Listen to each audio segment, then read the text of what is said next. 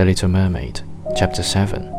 The third sister's turn followed, and she was the boldest of them all, for she swam up a broad river that emptied into the sea.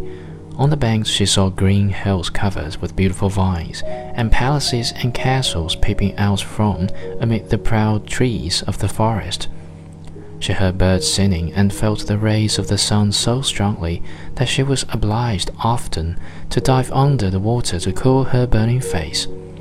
In a narrow creek, she found a large group of little human children, almost naked, sporting about in the water.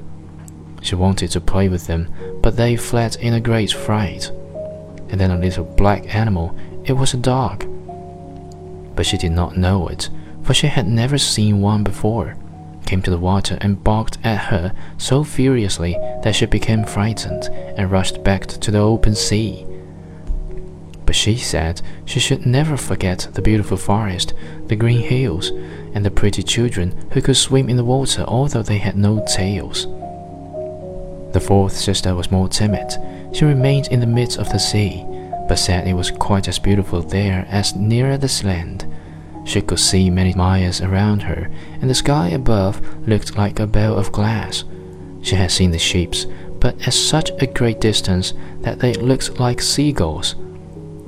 The dolphins sported in the waves, and the great whales spouted water from their nostrils till it seemed as if a hundred fountains were playing in every direction.